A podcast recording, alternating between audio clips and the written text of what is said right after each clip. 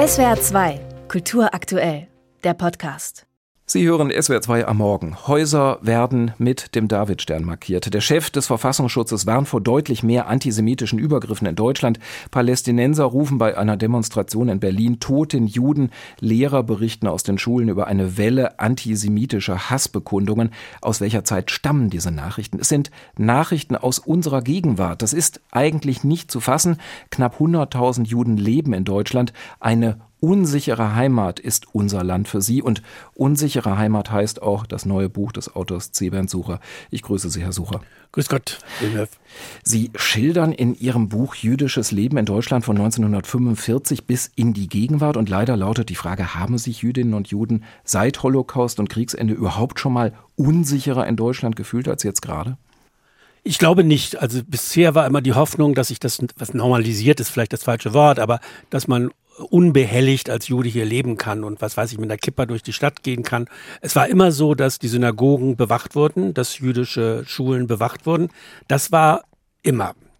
Bloß jetzt ist der Zeitpunkt so, dass die jüdischen Schulen, die Synagogen ganztägig, ganz nächtlich bewacht werden dass Gläubige aufgefordert werden, bitte nicht keine Zeichen des Juden zu zeigen, also keine Kippa, kein Davidstern um Hals, äh, bloß nicht auffallen und wir werden gebeten, die Synagogen so rasch wie möglich zu verlassen.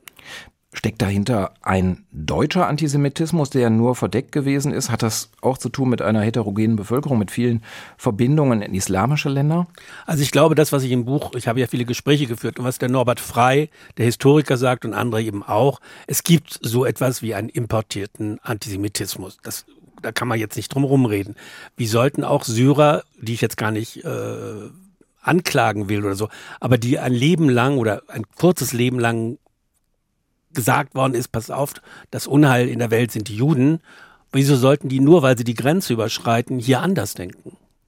Hm die politischen Bekenntnisse in Deutschland sind ja gleichwohl auch immer recht formelhaft. Jüdisches Leben in Deutschland müsse möglich sein, müsse geschützt werden in einer Zeit, in der eine neu gebaute Synagoge in Dessau den geplanten Besuchertag absagen muss, in der Juden Angst haben, sich auf der Straße überhaupt zu erkennen zu geben. Sie haben davon gesprochen, auch ihre eigenen Veranstaltungen zur Veröffentlichung ihres Buches müssen unter Polizeischutz stattfinden. Kann man da eigentlich von jüdischem Leben sprechen? Nein, Juden in, dieser, in diesem Land ist praktisch durch diese Polizeipräsenz immer klar, wir sind gefährdet. Weil das Polizeiauto steht da und das ist Zeichen für, eigentlich muss man uns schützen und eigentlich will uns keiner. Und die Bekenntnisse der Politiker, die gibt es immer wieder. Und äh, die Juden gehören zu diesem Land seit 1700 Jahren. All dieses, mhm. Herr Steinmeier. Bloß die Bevölkerung denkt das ja nicht. Die Politik denkt das. Und wenn es diese Umfragen, die in meinem Buch vorkommen, dass fast 20 Prozent der Deutschen gefragt, ob sie einen Juden in ihrer Familie haben wollten oder ja, ja, tolerieren würden, sagen nein, wir möchten keinen Juden in, der, in unserer Familie. Und darüber wird aber nicht gesprochen. Gesprochen wird, Judentum gehört zum, zum, zum Deutsch, ja, zu diesem Land. Und diese vielen, Sie redeten davon, diese Museen und die wiederaufgebauten Synagogen, das ist alles ganz wunderbar. Bloß Juden wissen ja, wie Synagogen aussehen. Es müssten also praktisch nicht Juden in die Synagogen. Und es gibt äh, Museen in Deutschland, jüdische Museen, die jeden ersten Dienstag zwei Stunden aufhaben. Jeden ersten Dienstag des Monats. Daran sieht man ja, dass das Interesse nicht so wahnsinnig riesig mhm. sein kann.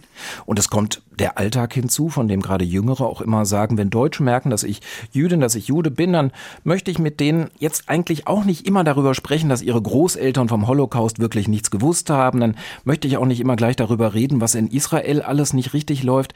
Gibt es das überhaupt so ein Miteinander jenseits dieser immer gleichen, ja nennen wir es mal, Gesprächsmechanismen? Also wenn Sie mich fragen, finde ich es überhaupt kein Problem, dass Nicht-Juden Netanyahu kritisieren, die Siedlungspolitik, darüber muss man reden können. Äh, es ist völlig albern, dass jeder junge Nicht-Jude einem erklärt, dass meine Großeltern haben nichts gemacht. Es gibt auch Juden, die sich während des Nationalsozialismus äh, schuldig gemacht haben, die sich schmutzig gemacht haben. Ähm, die Frage ist, ob jeder sich rechtfertigen muss, dass er nicht nichts Schlimmes denkt und jeder Jude sich rechtfertigen muss, ich finde die Deutschen doch irgendwie trotzdem ganz toll. Sie haben für Ihr Buch auch Interviews mit bedeutenden in Deutschland lebenden Jüdinnen und Juden geführt, mit Charlotte Knoblauch, Sie haben Norbert Frei schon erwähnt, Josef Schuster, Richard C. Schneider, Deborah Feldmann. Gab es denn mal so etwas überhaupt wie ein Heimatgefühl im Land der Mörder, das eben nicht gleich mit diesem Bedrohungsgefühl verknüpft war?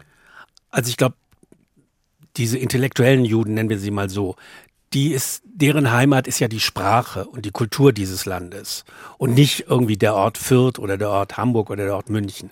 Also eigentlich ist es die Sprache und die Kultur. Äh, und da fühlte man sich wohl. Denn ich wäre ja auch aufgeschmissen, wo sollte ich hin? Also ich könnte nach Frankreich, weil mein Französisch relativ gut ist, äh, aber da äh, ist der Antisemitismus ja fast noch größer als in Deutschland.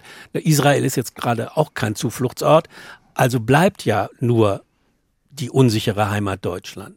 Mhm. Und welche Chancen geben Sie dieser, ja, unsicheren, aber eigentlich wäre ja die Wunschvorstellung, sicheren Heimat Deutschland für Jüdinnen und Juden in dieser Zeit, in der alles so völlig unwägbar scheint?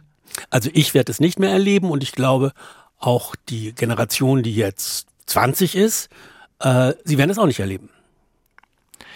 C. Bernd Sucher war das hier in SWR 2 am Morgen. Heute erscheint sein Buch Unsichere Heimat im Piper Verlag. Jüdisches Leben von 1945 bis heute.